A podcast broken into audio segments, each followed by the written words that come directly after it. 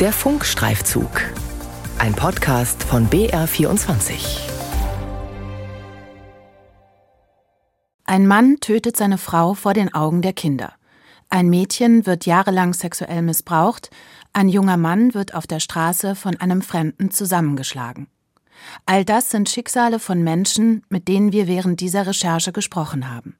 Menschen, deren Leben nach den Taten nicht mehr dasselbe war wie zuvor.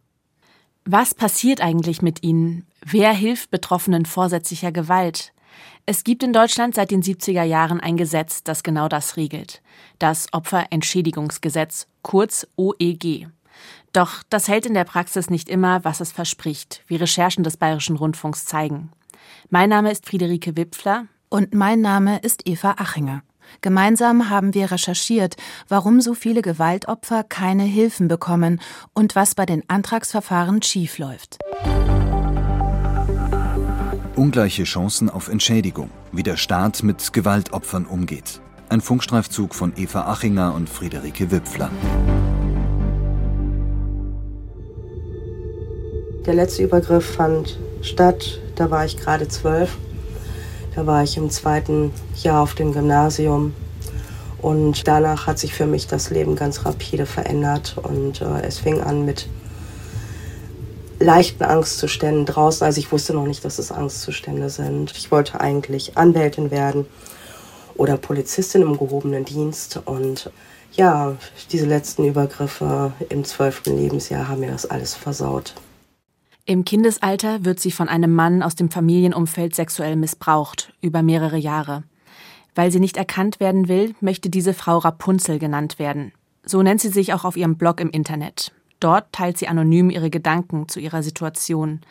Denn sie fühlt sich, als sei sie wie Rapunzel in einem Turm gefangen. Aber ihre Geschichte ist kein Märchen. Rapunzel leidet unter komplexen psychischen Störungen. Das äußert sich unter anderem in Panikattacken oder Schlafstörungen. Meine Einschränkungen schließen mich von der Gesellschaft aus, unfreiwillig. Und ich sage immer ganz schön, mein Leben sieht so aus, dass die Jahreszeiten an meinem Fenster vorbeiziehen und ich mir das Leben durch eine Glasscheibe angucke. Das Trauma von damals prägt bis heute das Leben der Mitte 50-Jährigen. Wie kann sich Trauma auf Menschen auswirken?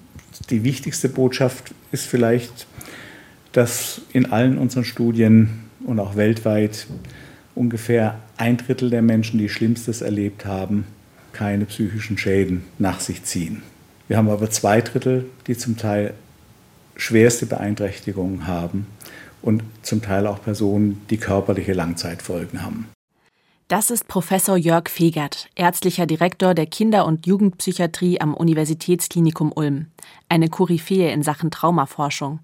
Rapunzel zählt zu denen, die stark beeinträchtigt sind. Aufgrund ihrer komplexen psychischen Probleme hat sie einen Schwerbehindertenausweis. Seit einigen Jahren kann sie nicht mehr arbeiten. Als sie 2015 vom Opferentschädigungsgesetz, kurz OEG, erfährt, hat sie große Erwartungen. Ich habe mir von dem OEG erhofft, dass, ähm, ja, dass das OEG mich irgendwie rettet, dass es mir Erleichterung verschafft, dass ich irgendwie erlöst werde, dass irgendetwas passiert, was mich unterstützt, damit ich endlich vorankomme und damit es mir endlich besser geht.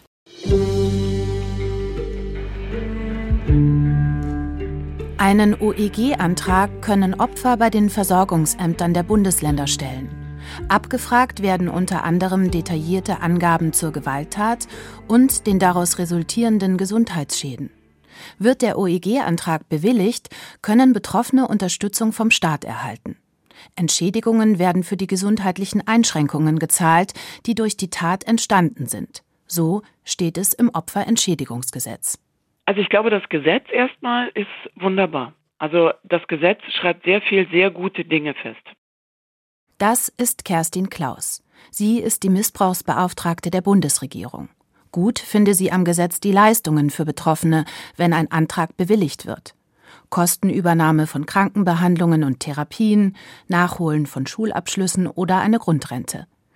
Der Gedanke hinter dem OEG sei, der Staat konnte die Betroffenen vor den Gewalttaten nicht schützen, deshalb sorgt er für eine Zukunftsperspektive bei den Opfern, sagt Kerstin Klaus. Jetzt ist aber die Frage, wer hat eine Chance, in das Leistungsspektrum dieses Gesetzes zu kommen. Und da wird es dann schwierig.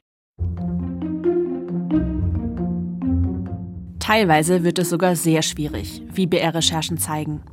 Der Funkstreifzug hat in den zuständigen Behörden aller Bundesländer Details zum Umgang mit dem Opferentschädigungsgesetz abgefragt. Das Ergebnis in Zahlen. Im vergangenen Jahr wurden nach Angaben der Länder bundesweit etwas über 10.000 OEG-Anträge entschieden, also entweder abgelehnt oder bewilligt.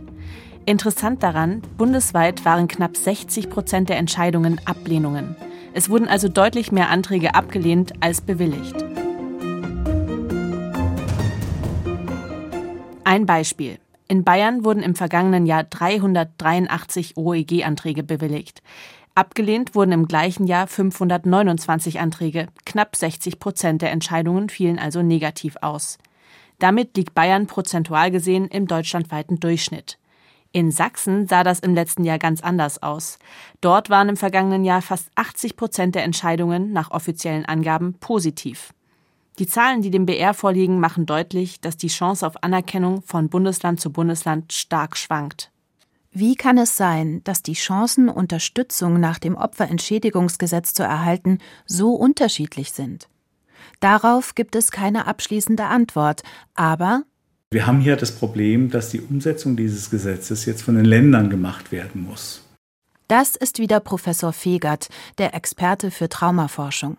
Er hat viel mit OEG-Antragstellenden zu tun und ist zu diesem Thema auch immer wieder mit der Politik im Austausch. Er macht sich stark für zentrale Fortbildungen auf Bundesebene. Und deshalb war es mir eigentlich so ein Anliegen, eine zentrale gemeinsame Fortbildung, dass man eine gemeinsame Sprache entwickelt, weil sonst ist es einfach schwierig, wenn im einen Land das so behandelt wird und im anderen Land das so. Das passiert ja auch manchen Betroffenen, die umziehen, die dann merken, da ist ein völlig anderer Umgang mit der Thematik. Was sagt das Bundesarbeits- und Sozialministerium als zuständiges Ressort dazu? Auf Anfrage heißt es, die Durchführung der sozialen Entschädigung und damit auch des Opferentschädigungsgesetzes obliegt allein den Ländern, die diese Aufgabe in eigener Verantwortung wahrnehmen. Wie gut die Chancen auf eine Entschädigung sind, hängt nicht nur vom Bundesland ab, in dem der Antrag gestellt wird. Auch das jeweilige Amt und sogar die individuellen Mitarbeitenden spielten eine große Rolle, sagt die Bloggerin, die sich Rapunzel nennt. Ich würde es wirklich als Willkür und Mitarbeiterabhängigkeit äh, betrachten, wie so ein Bescheid ausfällt. Denn mir ist es wirklich passiert und ähm, der GDS wurde durch Mitarbeiterwechsel reduziert. Der GDS, das ist der sogenannte Grad der Schädigung. In einer Prozentzahl wird ausgedrückt, wie groß der Schaden durch die Tat ist. Bei Rapunzel wird der Grad der Schädigung plötzlich reduziert, nach einem Mitarbeiterwechsel. Ihr OEG-Antrag wird zwar schließlich bewilligt, die Einschätzung der neuen Mitarbeiterin bedeutet aber, dass sie keine monatliche Rente bekommt. Ihre Bewilligung eröffnet ihr lediglich die Kostenübernahme von Heilbehandlungen. Das ist keine Seltenheit. Auch in Bayern wurde 2022 nur in rund 20 Prozent der Entscheidungen eine Grundrente bewilligt. Das zeigen unsere Recherchen. Die BR-Anfrage an die Bundesländer zeigt auch, dass es in den für die UEG-Anträge zuständigen Versorgungsämtern keine einheitlichen Standards im Umgang mit traumatisierten Menschen gibt. Menschen wie beispielsweise die Bloggerin Rapunzel, die in ihrer Kindheit sexuell missbraucht wurde. Nordrhein-Westfalen beispielsweise bietet den Mitarbeitenden Fortbildungen zum Umgang mit traumatisierten Menschen an. Hamburg und Bayern dagegen sehen in dieser Hinsicht keinen Bedarf. Weil ein direkter Kontakt, also der über den schriftlichen Kontakt hinausgeht, mit den betroffenen Personen relativ selten ist. Das ist Thomas Kerner von der zuständigen bayerischen Landesbehörde. Unsere Sonderbetreuerinnen und Sonderbetreuer, die noch am ehesten und beziehungsweise in mehreren Fällen Kontakt haben, werden regelmäßig geschult, haben auch die Möglichkeit, sich untereinander auszutauschen. Wir bieten immer mal auch wieder Kurse an, zum Beispiel in der Gesprächsführung. Aber Sie haben recht, es findet keine regelhafte Schulung statt. Wovon Thomas Kerner hier spricht, nämlich Schulungen in normaler Gesprächsführung, geht oftmals an den besonderen Bedürfnissen von traumatisierten Menschen vorbei.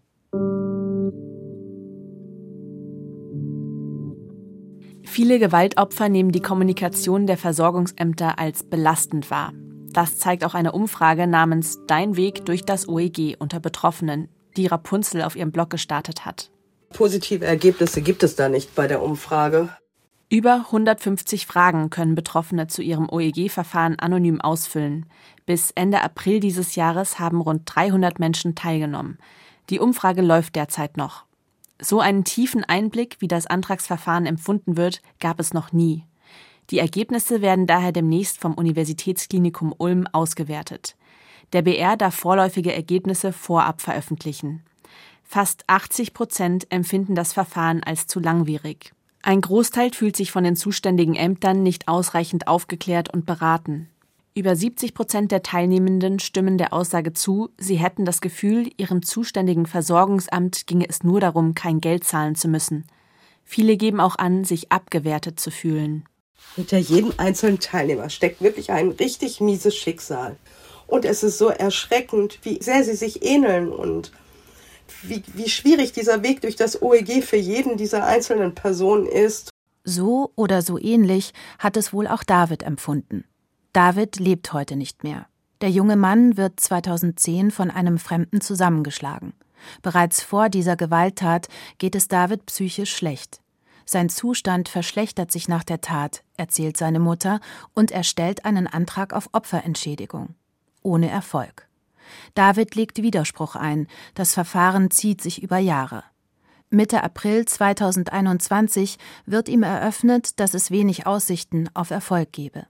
Wenige Tage später nimmt er sich das Leben.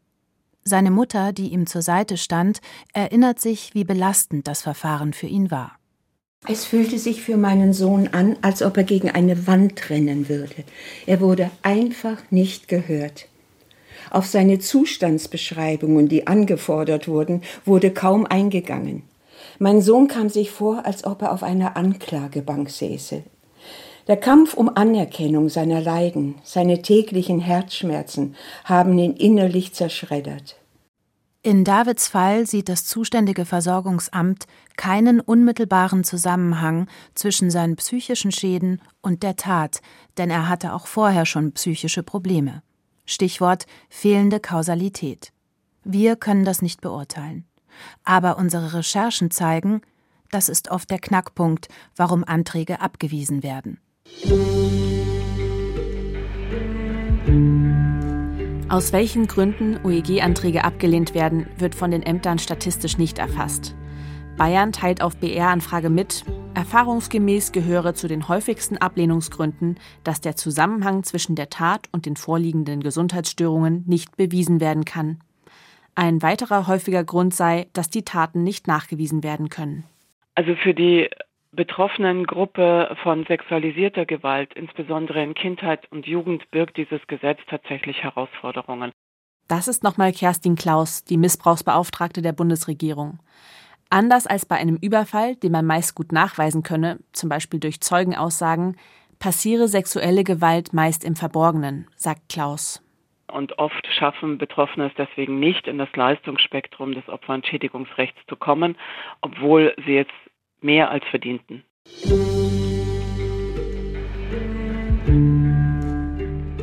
Ab dem 1. Januar 2024 tritt eine Gesetzesänderung in Kraft. Das Opferentschädigungsrecht wird ins 14. Sozialgesetzbuch wandern. Neu ist beispielsweise, dass auch Opfer von psychischer Gewalt oder Vernachlässigung eine Entschädigung beantragen können. Auch die Entschädigungssätze werden angehoben. Aber es bleiben auch einige Probleme bestehen. Die Missbrauchsbeauftragte der Bundesregierung Kerstin Klaus wie lang dauern Verfahren, wie transparent sind Verfahren, ähm, gibt es vielleicht interne oder externe Beschwerdemöglichkeiten, wenn Dinge schlecht laufen. Das wurde leider nicht verbessert. Und so bleibt das Opferentschädigungsgesetz in der Theorie ein gut gemeintes Gesetz, mit Leistungen, an die zahlreiche Betroffene nur schwer herankommen. Ungleiche Chancen auf Entschädigung, wie der Staat mit Gewaltopfern umgeht. Ein Funkstreifzug von Eva Achinger und Friederike Wipfler. Redaktion Pia Dangelmeier, Ina Kraus und Helga van Ooyen.